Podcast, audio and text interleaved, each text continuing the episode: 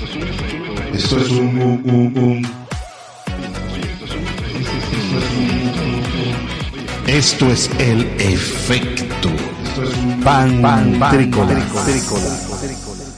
Bienvenidos a este nuevo episodio del Efecto Pantrícolas, episodio número 62. Estoy aquí con unos panitas del Comedy Monster Club, unos panitas que son también holders junto conmigo allí y que por lo general estamos tirando opiniones de muchísimas cosas y bueno, vamos a hacer lo mismo, pero para un episodio de este podcast, tu podcast favorito, que ocurre aquí también, gracias a los panas en Utah y también a los panas de wearlatinosradio.com, a los que están conectados en Twitch también en este momento y a todos los que están consumiendo esto en cualquier momento de sus vidas. Bienvenidos todos, bienvenido Alfalfa, bienvenido a Javilab. Gracias, gracias. Me siento bienvenido. Pantrícolas. El niño viejo el... y, y, a, y Javilab. El, popular niño viejo. Mira, muchas gracias por la invitación. De verdad que me siento bastante contento de estar aquí contigo y con Alfalfa. Claro que sí. Disfrutando de este, de este escenario. Impresionante también el cambio de personalidad que se lanza Pantro cuando ya la vaina está grabando, porque de repente todo serenito, bueno muchachos, ustedes saben, y de repente, bueno, aquí estamos esta noche, aquí en nuestro episodio. claro, hay que cambiar el mode, hay que cambiar el mode, así mismo. esa es la idea, esa es la idea. Mira chicos, este, estamos en guerra. O sea, hay un tema, guerra por todos lados guerra entre Ucrania y Rusia, guerra en varios países de África de muchísimas maneras como, como vamos a ahorita hablar más adelante y de pronto se lanzan esta guerra J Balvin y Residente, o sea, y se tiran estas puntas para allá y para acá. ¿A ti qué te parece eso de J Balvin, perdón, de, de, de, Residente que, nada, le lanza a la gente lo que tenga que decírselo, se lo dice cantando y para todo el mundo, no puede decírselo en secreto, mandar un WhatsApp, o sea, no tiene que ser así. Mira, este, eh, eh, eh, en mi opinión, en mi opinión, yo creo que, yo creo que Residente hace bien. Porque al final es su, es su manera de, expresarse, es su manera de, de, sacar, no sé, todo lo que, lo que él pueda tener. así lo hizo con, con Tempo, así lo hizo con NK Profeta, lo está haciendo ahora con, con Balvin. Y, y en fin, yo creo que la, la, la música, la lírica, el rap en este caso, es un medio para expresar todo eso. Y me parece bien que lo haga así. Eh, es la mejor manera. Artísticamente, para mí es la mejor manera. Coño, pero se lanza ahí la, pregunta, sí. se lanza ahí el argumento ese de que no, ¿qué tal? Que Residente está usando el nombre de J Balvin y tal para jalar número porque él solo no jala número y no sé qué tal. Hay un hay una peleita ahí en las redes sociales por ese tema. Bueno, eso sería como como como real también, o sea, eso es válido. Yo, yo dejé la pregunta así y no le dije a quién se la estaba lanzando. A cualquiera de los dos, pero nada. Se me ponchaste. Yo quedé ahí viendo para los lados. y ¿qué? Yo no sabía nada. Me puse a escuchar la canción. ¿Escucharon la canción? ¿No les pareció así medio tonto? Sí, la escuché, la escuché. A mí me gustó, ¿viste? Me pareció que estaba, que estaba cool. Estaba buena. Con Bizarrap, pues, también. Yo, yo he escuchado tiraderas mejores. Siéndote sincero. sí, ¿no? Eh. o sea, en tu, en tu top 10 de, tiraderas no está esta tiradera de Residente Givaldi. No. No, no, no. He escuchado de, él mismo, de él mismo, o sea, esta no, no me pareció que estaba tan, tan buena. Tiene sus argumentos, pero, pero pudo haber estado mucho mejor. Pudo haber estado mucho mejor. A mí me parece siempre tonto esa vaina de estar tirándose por ahí así en vivo. Pero bueno, si ese es el estilo. Es, mucho de esa cultura. de hip -hop. Es como mucha de esa cultura de hip hop de pum, te lanzo mi crítica aquí apuñalante con este verso. Lo que pasa es que, claro, yo no, yo no soy muy conocedor del, del hip hop, del género, y no, y no, quiero aquí ofender a ninguna persona que, que sea del género, de verdad que no. Que sí sabe, exactamente.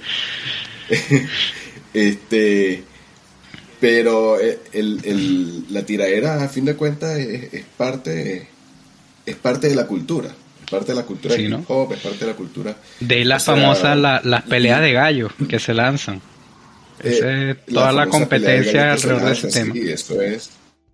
Sí, sí, sí. Esas peleas de gallos son, pero estupendas, estupendas. Y al final. Ya, mira, pero ya, un momentico, un momentico, un momentico, Ponme en contexto. ¿Qué es esto de peleas de gallos? o sea, no sé, se ve más. Dale, a lo mejor ve demasiado coño, ya ¿cómo es la vaina? Coño, mi compadre, lo que pasa es que, bueno, en la, en la cultura esta de, del hip hop, del rap, ellos hacen como estos eventos, ¿no? Entonces lo que hacen es que se vienen este raperos de diferentes sitios y ellos compiten así, o sea, se lanzan un uno contra uno, una pelea de verso, a ver quién gana.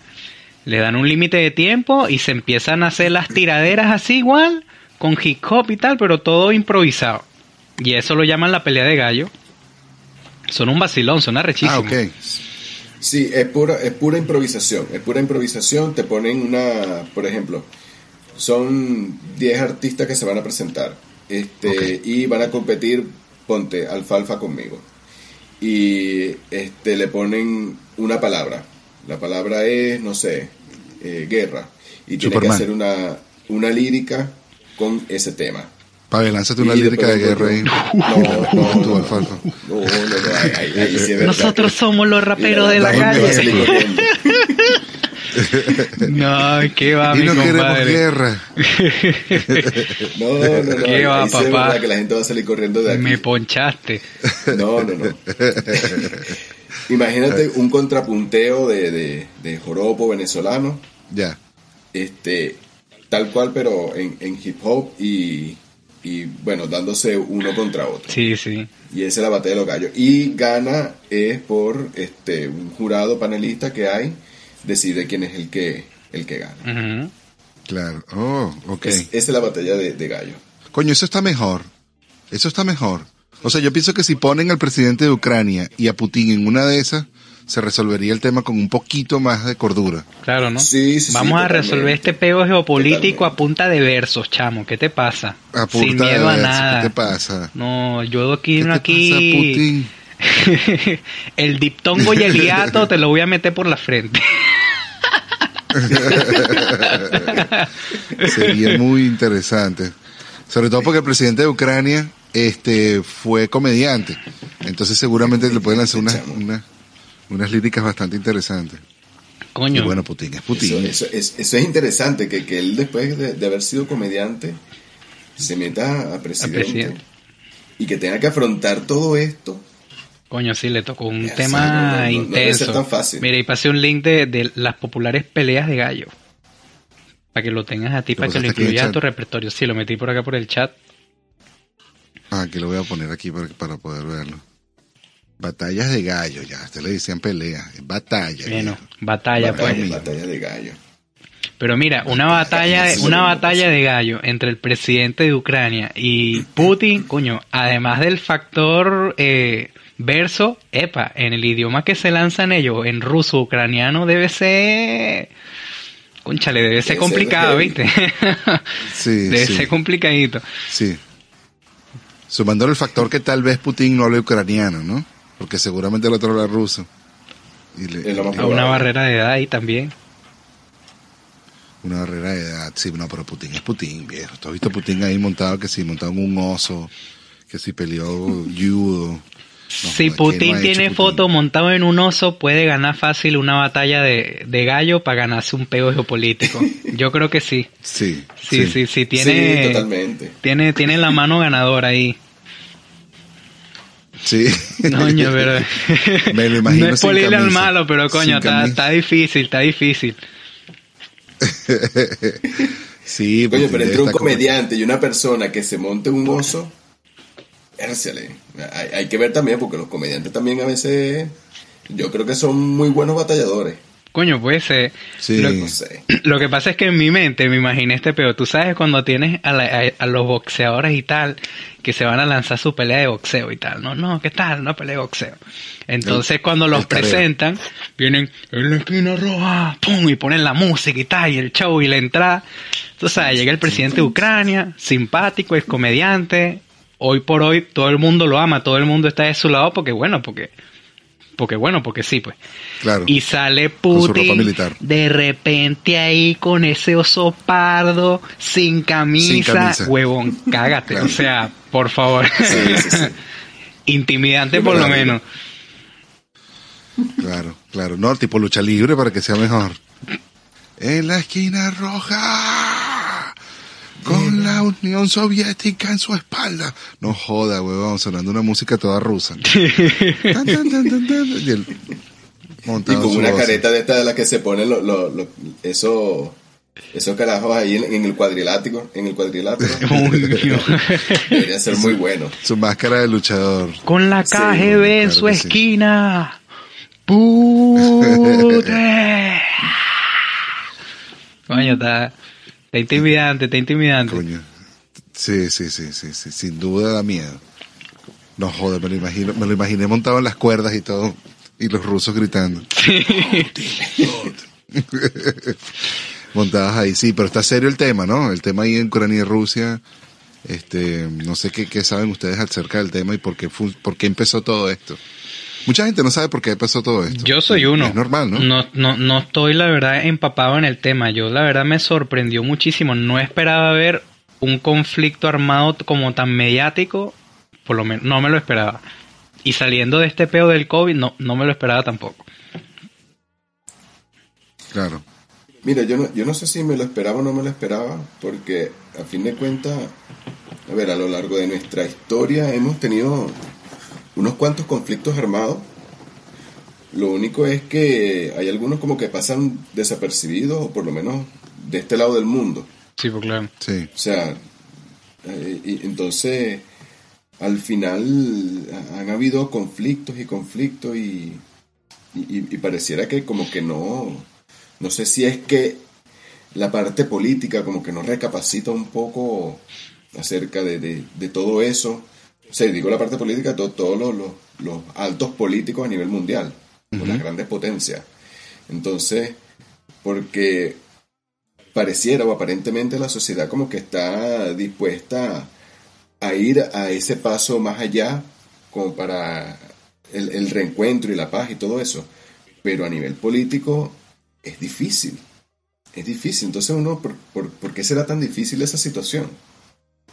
Pasa con Rusia y Ucrania, pasa con, no sé, Estados Unidos y el Al-Qaeda.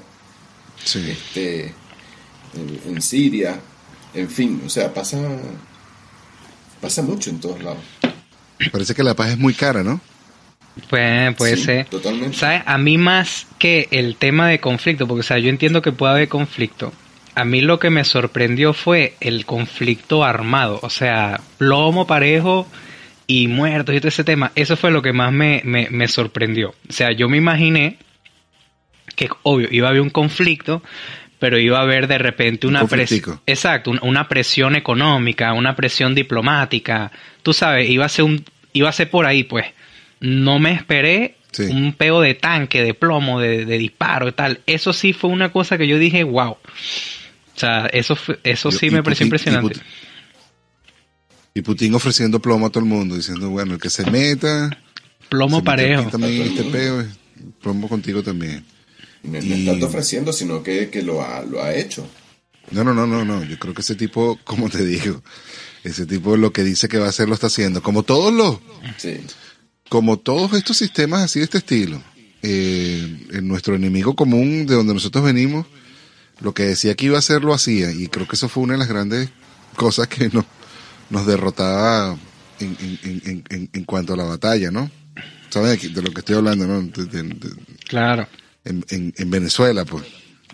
Pero al final, ¿cuál es el, el, el, el, motivo? O sea, ¿por qué Ucrania? ¿Qué hay en Ucrania que es tan importante para Rusia? Bueno, es su vecino, era parte de la Unión Soviética y parte de las entradas de gas para Europa pasan por a través de Ucrania.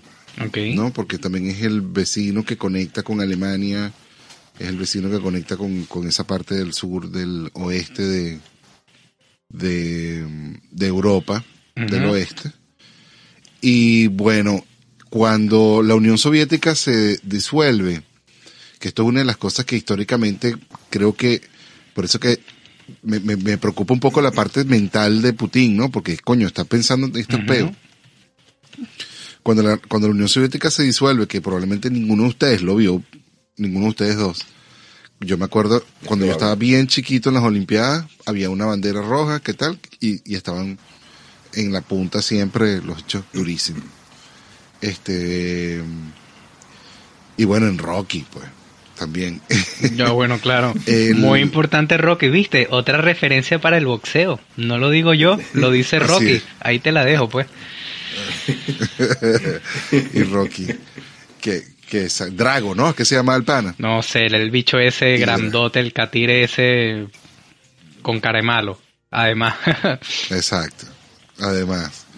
Bueno, que no es ruso, es soviético. Y bueno, nada, el pana eh, en la Unión Soviética cuando se disuelve, este, también es porque hay unas fuerzas, digamos, unas presiones externas como que nacen de la OTAN, que la OTAN es, que en inglés es NATO, este, es esa organización de países que se pusieron en contra de que, bueno, que, que nadie se volviera loco, pues.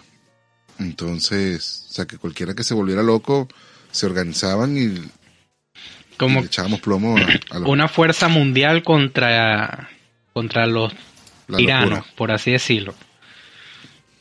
Es correcto. Eh, Rusia nunca estuvo a favor de esto y no es parte de la OTAN. Este, incluso en la Segunda Guerra Mundial tampoco lo fue, a pesar de que los, los rusos sí echaron, si la Segunda Guerra Mundial se dio en serio, en serio, en serio, en serio, fue contra los rusos y alemanes. Eh, fue donde más murieron soldados, donde más duros se dieron. Bueno, que Hitler no pudo con Rusia. Salió con las patas quebradas. Y fue la, el declive ya del, del, problema, ¿no? Pero, entonces, cuando se deshace la, Unión Soviética, este, una de las condiciones de Rusia para ese entonces, cuando básicamente les daba permiso a los otros países que se salieran y hicieran lo que quisieran, era que no fueran parte de la OTAN. Y mm. entonces, y había un límite de metros, como no todo, hasta no sé cuántas millas, este, este dato no lo tengo a la mano, este no pueden ser este parte de la OTAN. Parte de la OTAN. O sea, y Ucrania se iba a meter en la OTAN. Ucrania ya creo que ya es parte de la OTAN. Ah, o sea, eh, pero, pero no, pero, pero, pero, ya va, antes de todo este conflicto no. Ante todo este, este, conflicto, no. Pero ya venían como una amenaza anterior de que sí, exacto. de que si te metías, que si te metías y se metieron. El tema es que ya esto venía como o sea, ya los países principales, no ni siquiera Ucrania que está al lado de Rusia, sino los más que están más lejitos, este, vamos a buscar un mapa, chicos, pero no le tanta este... Estos países por acá, esos países ahí vecinos, esos, de por allá. Vamos a buscar un mapa, tengo un mapa que atrás, sí, sí, sí. Pero o sea, yo sí sé que por ahí está Lituania, Polonia. Pero sí sé que en Ucrania hay pego desde antes porque, o sea, hace tiempo es que se viene hablando de este tema de Ucrania. De hecho, hay creo que un documentalito en Netflix eh, hablando de un conflicto que había en Ucrania con, con Rusia, creo que era el tema. Déjame si me consigo el, nombre de ese... El, documental, el documental en Netflix, el documental en Netflix es por un por un tema político con el presidente que con estaba en ese momento. Ah, o sea, era otro peo. Ok, no era un peo con Rusia. te comento. Pero, o sea, era, era otro peo, pero muy... O sea, muy, muy agarrado de... Del 2014. el del 2014, correcto. Muy agarrado de porque era, era era un conflicto entre la resistencia que ellos llamaban y, el, oficialismo o el gobierno que estaba en ese momento. Y la resistencia batalló duro contra ellos. Y bueno, y después el presidente creo que se, fue. No recuerdo si renunció no. Esa, esa parte renunció. renunció. renunció y hubo elecciones y bueno. Hubo elecciones y hubo una transición, si mal no recuerdo. Y... Es correcto. De ahí nace el movimiento Upport. Y eso no sé si les llama la atención. En Venezuela esto se, se, se, se emuló a través de una organización que se, no le quiero hacer propaganda a la organización, pero se llamaba, este, tenía un puñito negro No quiero decir el nombre. Ay, papaito. Tenía, un puñito negro así, con una manita así. Era igualito al de Optor. Yo creo que de alguna manera u otra ellos se pusieron en... Claro, lo que pasa es que en Venezuela también, este, al salir este documental de Ucrania y todo esto, por lo menos para los que no teníamos conocimiento del conflicto de, de Ucrania. Hizo mucho clic eh, en Venezuela. Llamó mucho la atención, me acuerdo, claro. Claro. Hizo mucho clic para todas las protestas que hubo en Venezuela en el 2017. Porque, se parecía. Sí, pues se hacía la analogía siempre con ese tema, claro. es que me acuerdo, justamente lo ubiqué porque recuerdo que en esa, en esa época eh, eh, se hablaba muchísimo de eso y, y los comparaban muchísimo. Claro.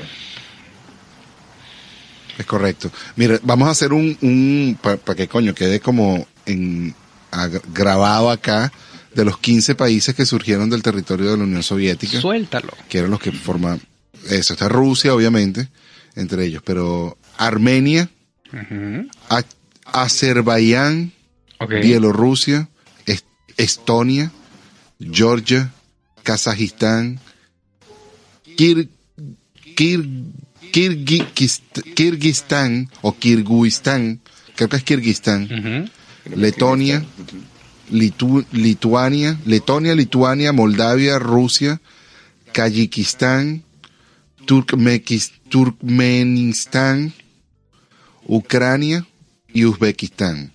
Se los puedo repetir. los leo un poco mejor. estamos bien. Cualquier cosa quedó grabado. Tal vez lo lea mejor. Exactamente. ahí está. Creo que los Uzbekistán son los, los más difíciles. Pero Turkmenistán, Uzbekistán. Sí, sí, sí, sí. Kirguistán, Kazajistán, Bielorrusia, Azerbaiyán, ok, Armenia, Estonia, Georgia, ok.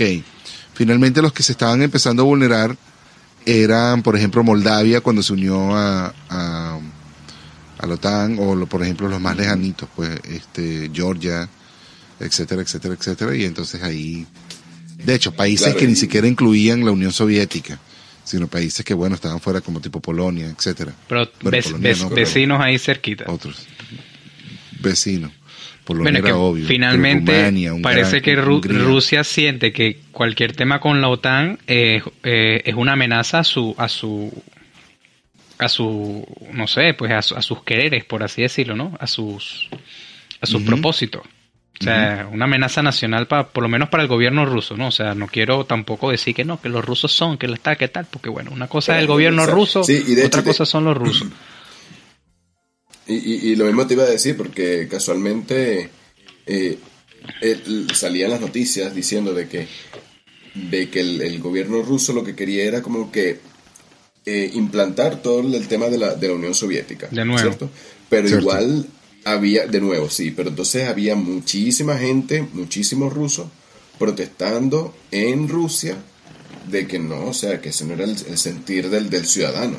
Coño, está, complicado, ¿viste? No sé, me imagino que protestar en Rusia siendo ruso decir, epa Putin. Y con ese frío. Yo lo que quiero es, yo no quiero Unión Sovietoski, oíste, déjate de tu vaina, o sea, está, hay que tener guáramo. Ah, sí, deja tu vainoski, hay que, tener guáramo para... digo yo, ¿no? o sea, por lo menos desde afuera tú ves a Putin y dices, coño, mi compadre, cuidado.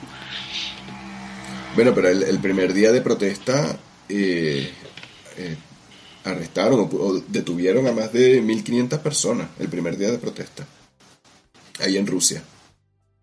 Coño, está peludo. bueno. Eh, eh, es difícil, la situación es difícil. Sí, sí. Porque es algo que quiere, que quiere el gobierno y, el ciudadano quiere otra cosa. Es que bueno, es que al, es que al final... los problemas que está metido ahí... Dígalo, dígalo, dígalo, dígalo. No, mi compadre. Lo que pasa es que al final la gente de a pie, por así decirlo, no, no quiere conflicto. O sea, nadie, nadie quiere conflicto. Porque ese peo trae inestabilidad. La gente quiere vivir su vida, trabajar, su peo normal. Eso es lo que quiere la gente. Era lo que yo decía al principio, que no, que no calza una cosa con la otra. el ciudadano común quiere paz y reencuentro y todo esto, y este los gobiernos en general, vérsele, puro conflicto, pura este, cuestiones que, que no, que no, que no calzan con lo que quiere la gente. Así es.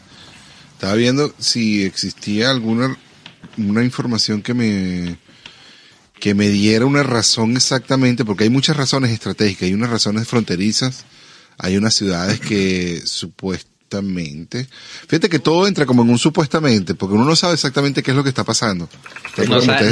No, sabemos los motivos los reales motivos de Rusia para... Por lo menos nosotros. Bueno, sí, eso, eso O por lo menos nosotros, pues. Por lo menos nosotros. ¿Cómo se nota? Mucha gente informada. Nosotros que ese, es el problema, que nosotros estamos de este lado del mundo y, nos llega la información así como que eh, de, a poco. Sí, es correcto. Y, o incluso, yo me imagino que mucha gente allá en Rusia o en Ucrania, los que no están cerca de esos peos, no entenderán muy bien tampoco el problema. Claro. Yo tengo entendido que estas estas ciudades este, que están como en reclamación, eh, que ya fueron tomadas, incluso dos de ellas, eh, hablan ruso, ni siquiera hablan ucraniano. O sea que están muchísimo más identificados con la... Con el tema, con, la, cultura rusa. Con la pues. cultura. Entonces probablemente por ahí van los tiros, pero dígalo. pero, hay, un, hay un tema de una tubería de gas que sale directamente de Rusia y que va directamente a Alemania. Eh, y eso, le, yo estuve leyendo un poquito sobre eso, y eso, si esa, esa tubería que ya está lista, la abren y empieza a surtir a Alemania directamente, a Ucrania le pierde como una cosa así como 200 millones de dólares, 200 mil millones de dólares al año por dejar de, pasar gas a través de, de Rusia a Europa Wow. A través de sus, de sus, de sus tuberías. O sea, hay un fin ahí también, un tema económico. Ah, ah, ah. Sí, totalmente. Es que de hecho, mira, me recuerdo, leí en algún momento, me acuerdo que hay un tema que se llama SWIFT, que es como un sistema eh, de pago como internacional, que ese es el que usan las grandes empresas para, para hacer sus transacciones, ¿no? Entonces, ahorita que me mencionas ese tema de Alemania, recuerdo que eh, este Estados Unidos en general, o, esta parte de del otro lado que están en conflicto con Rusia, tratando de apoyar a Ucrania, se propuso sacar a, a, Rusia de este tema, de este sistema, que no pudieran transar en este, en este, en este tema.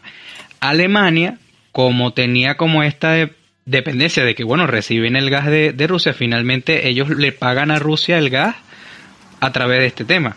Entonces era como que, cum, epa, tampoco nos vayamos para allá, porque, o sea, ahí ya salimos eh, perjudicados nosotros, porque nosotros finalmente dependemos de que Rusia nos provea a nosotros de gas, porque lo necesitamos.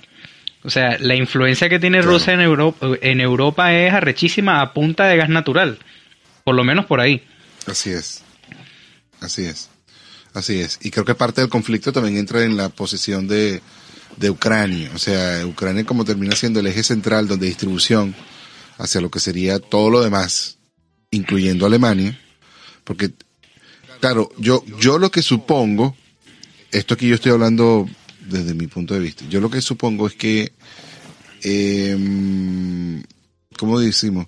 El gas sale por el sur de, de, Rusia, que es donde está Ucrania, y de ahí se distribuye el resto de, Europa, pam, pam, pam, allá. Porque la tubería, que entiendo que existe, pasa por encima de Estonia, o sea, entra por el Océano Báltico y llega directamente a Alemania. Puede que por ahí sea más caro o más costoso o por alguna razón no lo han abierto, pero eso pudiera ser un, un tema de guerra inclusive por allá arriba con, con los demás, ¿no? No, y, otra parte, otra cosa aparte del tema de gas, es también el tema de, las plantas nucleares o de la planta nuclear que hay allá en, Ucrania. sí, verdad. Eh, que la planta nuclear más grande del mundo está en Ucrania. Eso era. Es correcto. Entonces, e, eso es algo que, que, que, hay que tomar muy bien en cuenta. sí. Y ahí yo creo que hay, un interés por esa parte también. Bueno, finalmente Ucrania termina siendo como un punto estratégico para Rusia, pues tiene, tiene mucho que beneficiarse. Y esa es la vaina, o sea, tú a veces te pones a pensar, ok, pensando en macro, ¿no? Tipo país. Ok, ok, quieres a Ucrania por esto. Te entiendo, te comprendo, pero coño, qué ladilla, qué ladilla el conflicto, qué ladilla tiene que pasar por eso. Qué fastidio. ¿Me entiendes? Es correcto. Sí, fíjate que estoy viendo el mapa, estoy aquí bien concentrado viendo el mapa y estaba viendo otras otras situaciones estratégicas de las cuales tú dices, bueno, si tú estuvieras jugando Risk, ¿te acuerdas de este juego Risk que vas dominando el mundo? ¿no? Riesgo. Correcto. Entonces supongo que Putin está jugando Risk y entonces dice, nada, necesito tomar, necesito tomar Ucrania. Putin en la noche agarra ahí, se siente en su... Tú me estás diciendo que Putin agarra en la noche, se agarra, sale de la ducha, relajadito, suá, tiene ya al, al, oso comiendo su, su perrarino pavoso, se sienta en la computadora. ¡ah! Vamos a ver Risk. Trucututu. Ok, Ucrania, llégate. Ok, de aquí voy para acá, de aquí voy para allá. Con el ministro de no sé qué, que aquí en línea. Ajá, mira, ve, aquí en el Risk estoy haciendo la simulación, viejo. Nos tenemos que meter por aquí. Y gané. y gané. Dominé el mundo. no. no si lo dicen Risk, lo puedo hacer de verdad. Nada. Y yo digo, nada, si si, tú dices, si te das cuenta, Ucrania también está dominando grandemente todo lo que es la posición de entrada al, al mar, al, al océano, a lo que llaman el Black Sea. El, mar el Negro. océano, el Mar Negro. Entonces el Mar Negro es la entrada también hacia los países árabes y los y hacia África. Sí, correcto. Uh -huh. Entonces, coño, creo que estratégicamente también le conviene. Este, le, le, conviene la situación. Sí, yo creo, yo creo que, que, que geopolíticamente le conviene por todos lados. O sea, eh, por la entrada al Mar Negro, por la situación económica con el gasoducto, con los, este, las plantas nucleares que hay allá en, en Ucrania. Eh, en fin, o sea, es, es bastante lo que ganaría, en este caso Putin, tomando Ucrania. Claro, claro. Y todo lo que nos afecta a nosotros en Venezuela, esa, esa vaina. Que bueno, sin fin, darnos cuenta. Final, finalmente Venezuela tomó la posición de apoyar a los rusos, porque bueno, o sea, son ahí uñicurruña con los rusos. Son sus socios. ¿Qué te claro, puedo decir? Claro. Lamentándolo tanto mucho. Dado, tanto que le ha dado Rusia, o en este caso el, el gobierno ruso al gobierno venezolano. Eso, sí, pues no. A nivel, a nivel de armamento. De eso es sí algo, eso es sí algo que hay que decir de estos gobiernos socialistas y tal, de izquierda y todo lo que tú quieras, pero mi pana, traicioneros entre ellos. Son solidarios. No jodas, jamás. Son solidarios. Jamás. Son solidarios. Dirán lo que sea, Fíjate pero que te solidarios siempre. Así es. Nunca así se dan la puñalada por No. Insolidario nunca. No sé si se la dan, pero son solidarios en las votos. Cuando toca votar en la ONU, votan. no hay problema, ahí sí te doy mi voto. Pero viste que también entonces China dijo, nada, si tú estás aquí invadiendo, yo voy por Taiwán otra vez. Coño, sí, se metió, se en, lanzaron se por en la onda también. Se aprovecharon de la vaina para. Y, para y eso es lo que puede pasar. Eso sin duda es el, es el terror que yo tengo mm, de pana, pues, así de pana, de pana, de pana. Es el terror más grande que tengo, que es que todas las demás guerras que están así a punticos se, se empiecen como se a terminen de revelar. formar. Se aprovechen, coño. Exacto. Claro, porque es como un efecto, es como un efecto en cadena, como que, ah, pero mira, chico, a este no sea, le están haciendo nada por Estamos hacer hablando guerra, que, yo voy con la mía que a los líderes del mundo les da FOMO de no meterse en conflictos Eh, geopolíticos. correcto. Mira, Tal cual. mira, este tal bicho cual. se está metiendo y mira, Mira tú. ve, ¡ah! este bicho se va a agarrar a tal país. ¡ah! Yo me voy a quedar por fuera. No. Ay, yo, Yo por estaba listo para ser. agarrarme este país ya. No o sea, y no- no. Yo. Tú me estás diciendo que lo está haciendo primero que yo. No puede vale, Yo voy ser. a hacer mucho mejor. o en el mismo risk, o en el mismo En el risk que mismo se para, ring. No, que va. se para Putin. Los demás también, ¿qué pasa? Yo también me iba a agarrar a esto. Yo estaba listo. Que va, que va. ¿Te imaginas, FOMO geopolítico. te ¿has imaginas un día? México? Te, te imaginas un día México agarrando a Centroamérica? Chepa, yo me iba a agarrar esto, estaba listo. deben, tener, deben tener un chat de WhatsApp y por ahí se ponen, ajá, aquí yo con mi tal. Se tienen en el Instagram, se tienen en los mejores amigos y se suben las historias. Aquí, dominando mis países vecinos, ¿qué te puedo decir? Y todo el mundo, coño, no puede ser. Falta que, falta que Maduro venga y diga, bueno, vamos a armar de nuevo la Gran Colombia. Entonces No. va y Coño, se monta en No, la no, ola. no lo dudo. Se monta en la ola. No lo dudo. se monta, se monta. Y así, y entonces así van a decir, por fin vamos a decir que la arepa es de un solo país. Claro. Coño, no le des ideas, por favor. Ojo, son las ideas de Chile. Oye, pero es, que, pero, es que, pero es que las guerras entre las arepas colombiana y venezolana, vérsele, eso, Ojo. eso también es, es una posición estratégica. Aquí tengo, según Wikipedia, en el 2018 Ucrania fue el quinto mayor productor de maíz mundial, así que, ajá, proveedor de arepa. Posiblemente. ¿Será eso lo que? Está todo planificado, mi pana, ¿me estás viendo? Aquí ya lo desciframos todo. Estoy convencido. Estoy convencido que ese es el Todo es una agenda mundial planeada totalmente para que Venezuela se apodere de la arepa con alianza de Rusia. Ahí está, ahí te la dejo. Por favor, le mandan esta exclusiva a CNN o a Fox, a todas esas se la mandan por no favor. No me parece nada descabellado. Directo desde el efecto pantrícola. Lo acabo de leer de Wikipedia. ¿Ves? Wikipedia.com, hay que tenerlo claro. Mira, esta, eh, otra de las noticias que estaba viendo, que se las puse ahí en el chat, es estas guerras. Mira, existen unos guerras y conflictos que todavía siguen activos por años por año. Esta dice que hasta el 2021, pero yo estuve averiguando un poquito y todavía el 2022 sigue activo esto. Bueno, también lo que va de 2022, si estaba todavía activo en el 2021. El 2022 tampoco se, se queda atrás. Ese es otro que también debe estar en un grupo WhatsApp con los otros años. mira, chico. Aquí estoy, yo mira lo que estoy haciendo. Mira. Número uno, Camerún. La ONU estima que 4 millones de personas necesitan asistencia humanitaria en Camerún. Los, mira, tengo un top 10 de los guerras y conflictos activos en, en, en, el, en el 2020-2021. Imagínate. Y me imagino. Imagino que el 22 también. Entonces este top 10 lo encabeza Camerún. No sé si es que es el peor o el 10 es el más... El, más, antiguo. no sé cuál es. No sé si la escala va así o, es más el más antiguo o el que más preocupa. Sí, porque, porque este conflicto en Camerún también tiene muchísimos años, o sea... demasiado.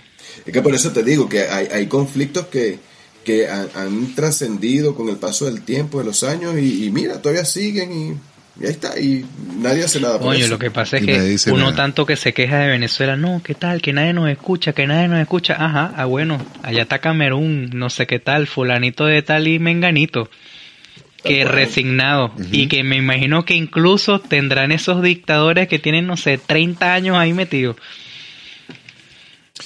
¿Desde cuándo Venezuela está en guerra con el gobierno? Desde el siempre. Desde, el golpe. Desde el 98, 99. ok, ok. Lo de Camerún tiene rato y sin embargo, o sea, activo, activo, activo, activo está desde el 2017. que es bueno, unos ataques de los yihadistas y tal, todo eso está como bien, bien, bien preocupante porque es un tema de bombas y guerrillas y temas. O sea, cosas que en Venezuela, no sé si desafortunado o afortunadamente no ha pasado. O sea, un tema de guerrillas, explosiones y, y desestabilización. O sea, tú dices, ¿qué conflicto tan aburrido el venezolano? Ninguna explosión. Mm, ninguna guerrilla, ninguna cosa. Sí, no, claro, es que somos creativos de otra manera. es una explosión de influencias. por, lo menos. correcto. De comediantes, una, explosión de... De, de, inmigrantes. ¿Cómo se llaman esto? De rusos, de un montón de rusos que hay en Venezuela. una explosión de emigrantes. De emigrantes, claro. Una, o, de bodegones. Oye, de bodegones. Una explosión de bodegones. Eso sí. De bodegones, por supuesto. Eso es muy importante. De chorcitos cortos junto con, con Toyotas. de También. De, esa, esa, esa, explosión yo creo que siempre estuvo, ¿viste? esa explosión siempre estuvo. Ahí metió en la playa, de retroceso, con... Con la machito cornetas así, dándole duro, pum, pum. Lo que pasa es que ahora es más personal, ¿me entiendes? Llegaron los contigo, llegaron los vapor, ¿me entiendes? Ahora tenemos accesorios de todo tipo. Tenemos, sí, claro, tenemos los juguetes. Tú dices que los Toyobos son como una... Coño, marico, tremendo proyecto. Proyecto NFT de Toyobo. mira, mira, eh, Ojo. Vamos a anotarlo, mira, yo nunca he visto una comunidad más comprometida que la comunidad de los Toyobobos, mi compadre. Eso es algo. podremos decir lo que tú quieras, pero no joda. Toyota es Toyota. Eso es todo lo que te voy a decir. Hasta el sol de hoy. Hasta el sol de hoy. Mira, si es un Corolla, del, un Corolla del 92. Toyota es Toyota. Ese no dobla válvula, chamo. y está fácil, está fácil, pues se les premia Babes, se les premia Chorcito claro. y Sailor. Es una edición especial de contigo. una edición especial. Así mismo, una edición especial de contigo. Está buenísimo. anótala ahí. Está buenísimo. Anótala ahí, anótala ahí. Nada, voy a empezar a hacer la merch. Un Toyo Bobo así, se le cambia el color del chorcito, de los zapatos, de la, de la chemise. De la chemise. y se pueden vender jugueticos, jugueticos de estos carritos que vienen así. Chemise Polo, ojo, ojo con la Chemise Polo, porque esa es. De Toyota. Puede ser la cosa. Pero, pero, pero tienes que ver de qué tamaño es el logo del polo. Si el tamaño del logo del polo no es, no es grande, no, ese no, no, te no, ese no, va, no va para el juego. No está cuadrando. No, todo cuadrando. La gorra del Real Madrid. Sí, bueno, mira, en este, en este, en este, en este top 10 también sale el siguiente de Etiopía. Desde que yo sé de mí, Etiopía está en guerra. ¿Me entiendes? O sea, yo no sé si este, este es otro conflicto, pero es un tema de Frente de Liberación Popular, del Tigray, bueno, mira, ahí, ahí pasa de todo. Yo no sé si es por eso que los etíopes después terminan siendo buenos, buenos corredores de, de maratón, esta corredera Mi corredera de, de conflicto y conflicto. sí, pero, esto es un tema horrible, men. El conflicto estalló en una zona ¿cómo, se llamaba? Ve, acá este, estoy leyendo el mismo, el mismo, me imagino la misma que estás leyendo tú, Pantro. sí, el mismo que yo te mandé, claro. A la de la escalada de violencia de carácter étnico y las crecientes hostilidades en la región de Tigray. El conflicto estalló en esta zona etíope en noviembre, cuando el gobierno iniciaba una ofensiva militar contra el Frente de Liberación Popular de Tigray. Nuestro compañero, ah, bueno, ya hablan de su compañero, estuvo, ahí haciendo como esa nota periodística, pero o sea, hay un pego como, o sea, hay una guerra interna, eh, una guerra civil, no, no sé si guerra civil, no, pero es una guerra interna en, en Etiopía. Y de carácter étnico. Que rudo ser así Qué rudo ser así periodista de guerra y estar ahí tomándole fotos a los miserables ahí echándose plomo y tú ahí. Y tú que te, te, reportas a la gente, ¿cómo está? ¿Cómo, cómo le va aquí en este? ¿Cómo estuvo la guerra hoy? la gente con la mirada perdida, bañado en, escombros y, y, en polvo. Ajá. ¿Cómo se siente después de que se destruyó su casa? imagínate. Con el banner atrás así de los dos países, pues. Sí.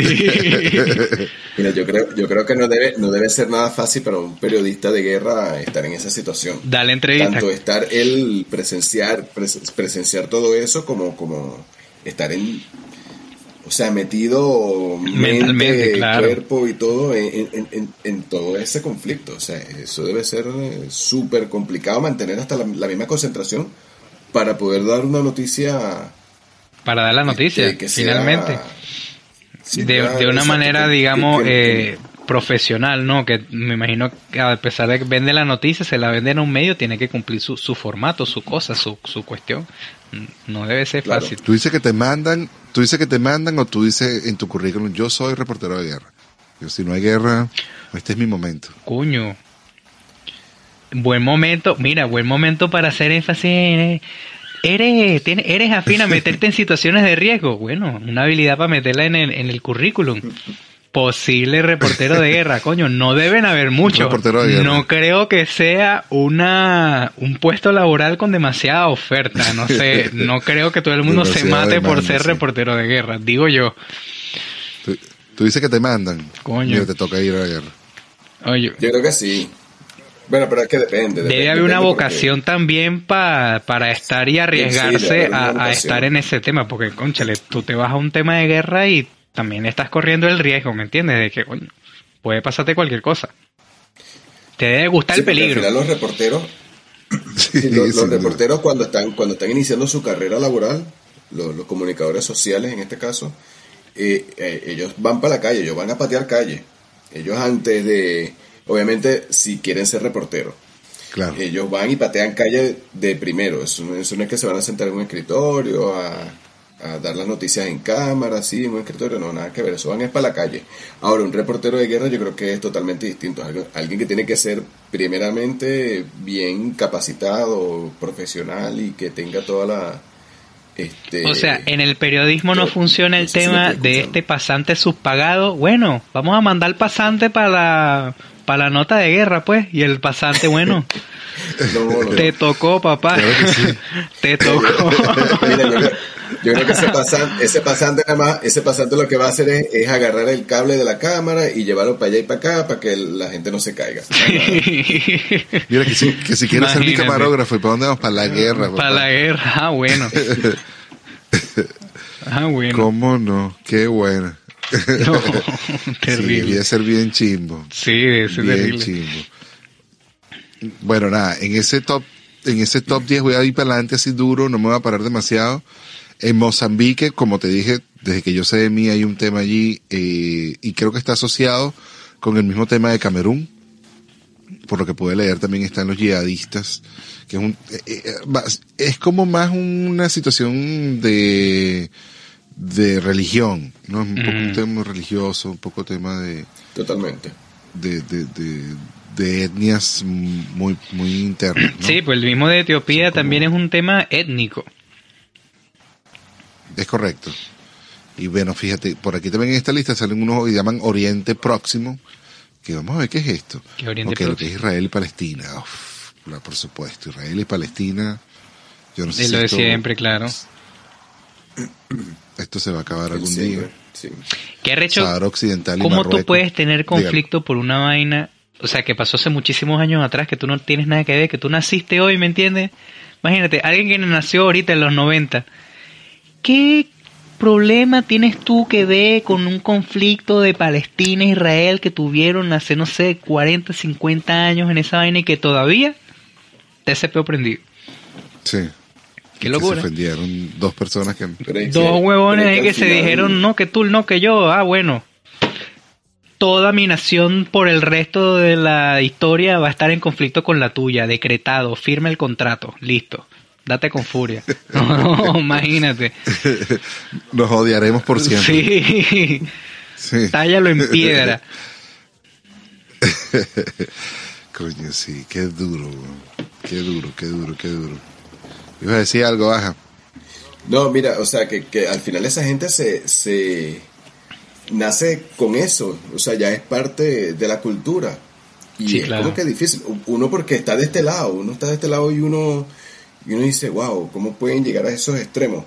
Pero es que ya ellos viven con ese extremo en el día a día. Sí, pues claro. Ya esa es su cultura, es su religión, es su cuestión. Entonces, claro, uno, uno lo ve de otra manera totalmente distinto porque uno no ha vivido eso. Y es, es, duro para nosotros verlo o, es difícil. Es que parte de su día terminan, terminan conviviendo con ese tema. Exactamente. ¿Tú no, crees que, que en algún punto en, en nuestra infancia hubo muchísimos conflictos con Colombia?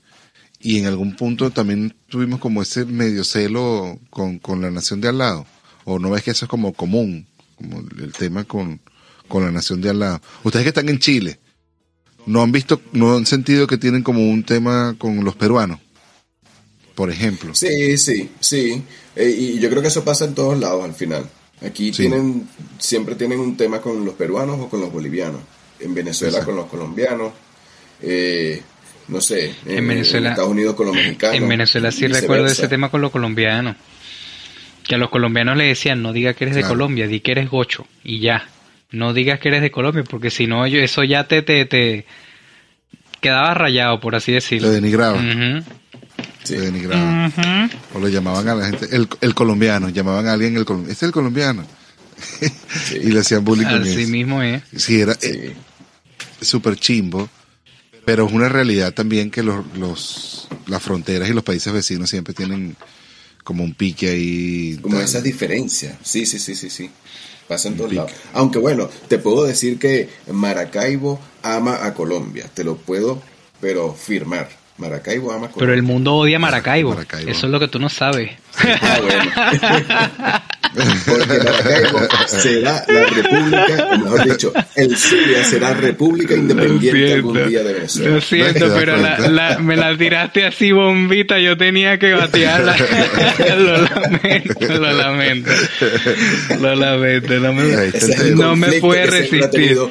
El Zulia, es el conflicto que siempre ha tenido el Zulia con sus estados vecinos. Con sus estados vecinos. es verdad. Es verdad.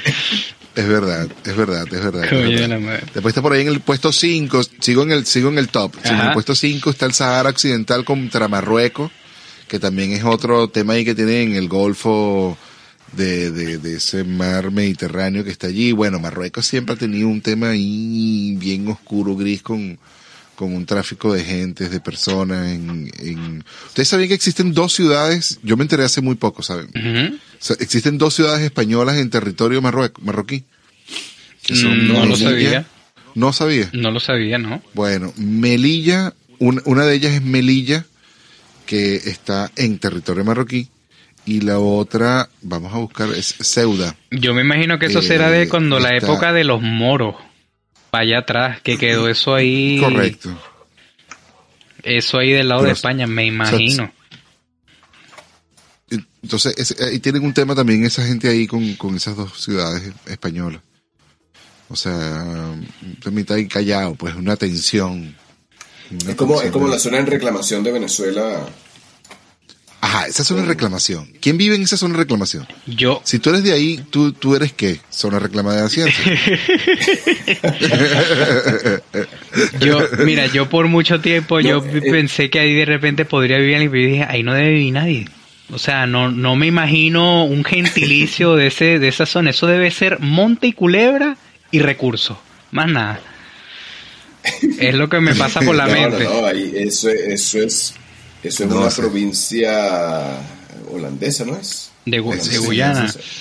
La Guyana, eso es francés. La Guyana francesa. Exacto, francesa, francesa, esa claro. Historia de Venezuela, chicos, historia de Venezuela. ¿Cómo se nota que pasaste, no jodas, con 20 en bachillerato de historia universal? Pero una pregunta, ¿es ¿Mm? toda Guyana, toda Guyana es parte de la zona de reclamación o es un pedacito nada más? Eh, yo creo que es una parte. Eso yo nunca lo entendí. Yo creo que es una parte. Esto no, es toda Guyana, toda Guyana. Toda Guyana, toda Guyana completa. No, Guyana. Ya, para ver, esto hay que googlearlo, mi compadre. Yo. Es, que esto, es, toda la, es toda la pata, es toda la pata de...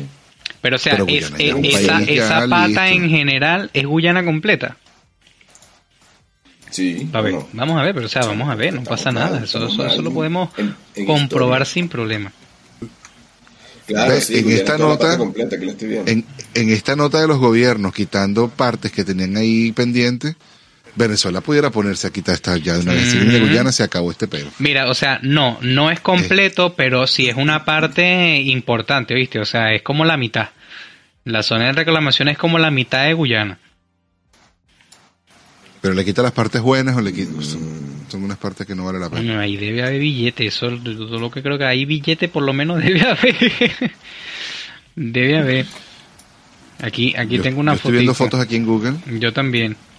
Esa misma. Pero está raro porque este es como budista. Me llama la atención. Guyana.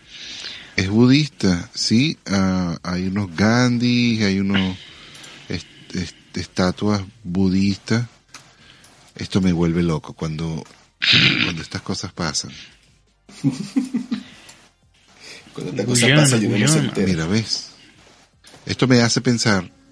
Por eso es que yo tengo la teoría de que los extraterrestres existieron y existen y han estado siempre por ahí. Y vinieron, llegaron acá y llegaron allá. O sea, es que hay muchas similitudes entre países que están demasiado lejos como, como países en, en Asia y de pronto similitudes de cosas aquí o en México. Tú dices por lo menos con un ejemplo el tema de las pirámides, que en Latinoamérica tenemos pirámides y en Egipto tenemos pirámides y en Indonesia creo que también hay unas pirámides en, Indonesia por allá. correcto. Y tú ves los dibujitos que les ponen más o menos se parecen. mira, aquí estoy viendo que en, en, en Guyana hay unos tepuis, unas casitas arriba de unos tepuis. Ellos sí pudieron, por cierto. No sé por qué nosotros no hemos podido. Y con una fiestica, con una fiestica en el tepuy fue todo un problema y esta gente puso casa. eh, me digo, esta es la parte que hay que quitarles, también, también chula. la parte de la casita de arriba del tepuy. Oye, claro, que hay un salto. La parte de jungla bien chévere. No, es que sí, es que es un sitio interesante, pues.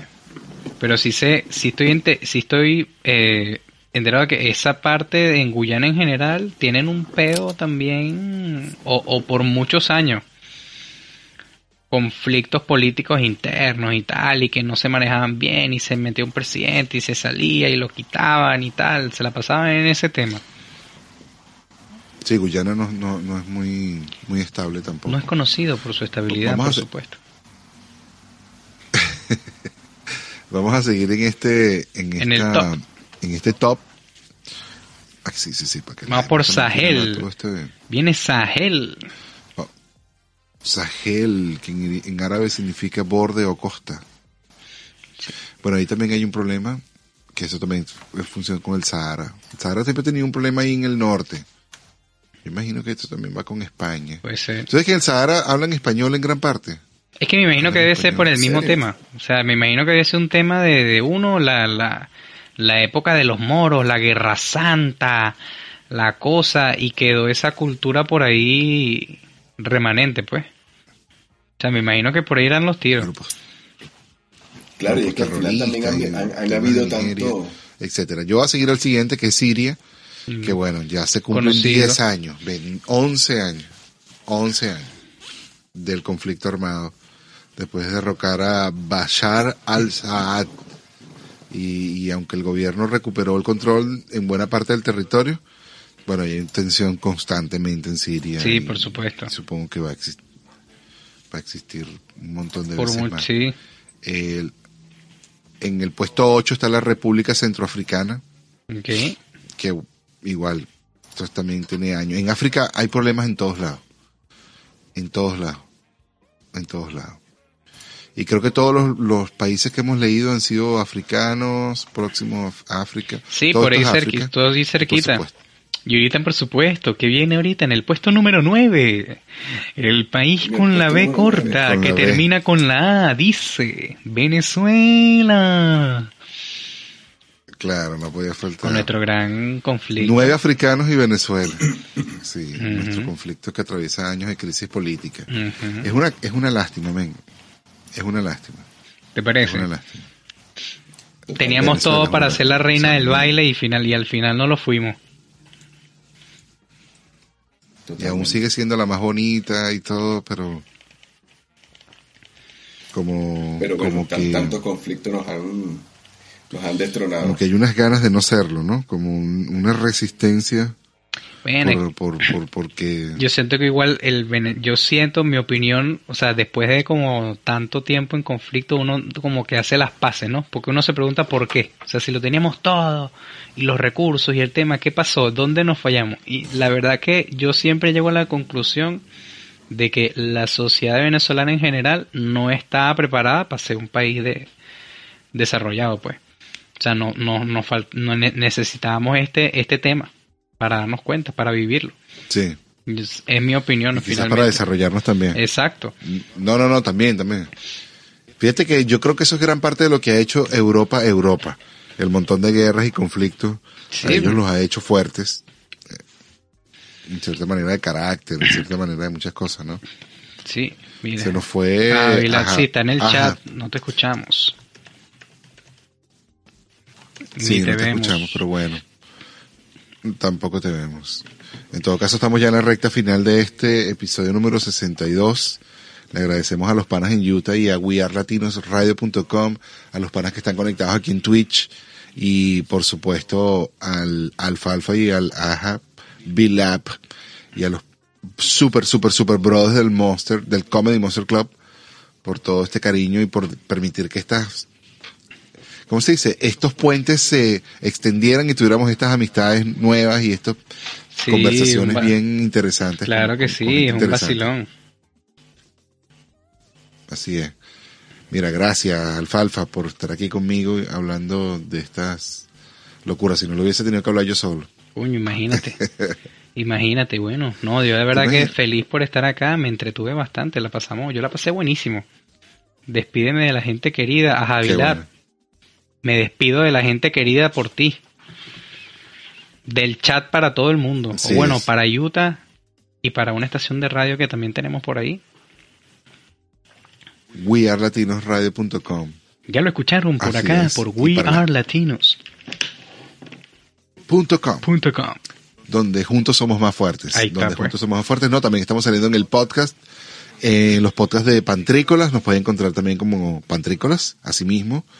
El episodio 62, estamos conectados entonces con el Alfalfa de la comunidad del Comedy Monster Club y también con Javilab que está diciendo muchas gracias por el espacio. Eh, despídame mi gente querida, me encuentran en arroba a Javilab en todas las redes sociales y encuentran también Alfalfa. ¿Cómo te encontramos Alfalfa? Alfalfa, tal cual, Alfalfa 98 en todas las redes sociales también. Así es. Y a mi persona como arroba donde ustedes nos quieran buscar, nos pueden encontrar también en nuestra página web que no está lista todavía, pero ya está por salir, salir pero ya la pueden tener allí, le dan la estrellita en bypantricolas.com y se les quiere mucho, cariño, fraternidad. Este fue el episodio número 62 y esperamos verlos en el episodio número 63 la semana que viene. Bye bye. Chao, chao. Chao, chao. Y esto fue el efecto. Sí, esto fue un efecto. ¿De qué efecto me estás hablando tú?